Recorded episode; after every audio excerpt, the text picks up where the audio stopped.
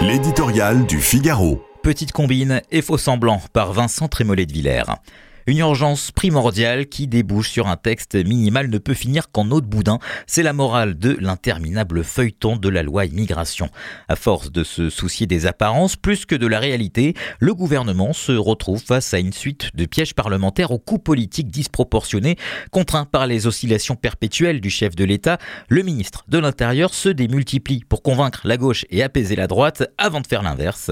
Comme la navette se fait à ciel ouvert, il lui faudrait en plus de ses talents d'illusionniste le don d'ubiquité, un hologramme de Gérald Darmanin qui dirait le contraire en temps réel de Gérald Darmanin.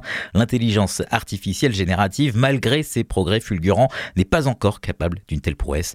Il faut donc faire avec les moyens du bord, et ils sont modestes. Un chef de l'État qui sort ses boules qui dès qu'il entend le mot immigration, une première ministre bloquée sur ce sujet aux années Lionel Jospin, une majorité tiraillée entre la demande de fermeté de 70% des Français et les prédications généreuses d'une gauche qui refuse les frontières tout en renforçant son digicode. Qu'il soit rejeté dès lundi, adopté grâce au 49.3, voté finalement au forceps, ce texte, quoi qu'il advienne, ne présente plus malheureusement qu'un intérêt politicien.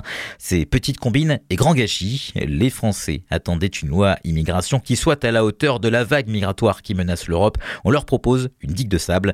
À chaque timide pas en avant répond deux pas en arrière. Le texte n'aborde qu'à la marge l'explosion des demandes de droit d'asile, le chiffre des reconduites à la frontière exécutées, le grand flou de l'immigration étudiante qui prend des proportions considérables.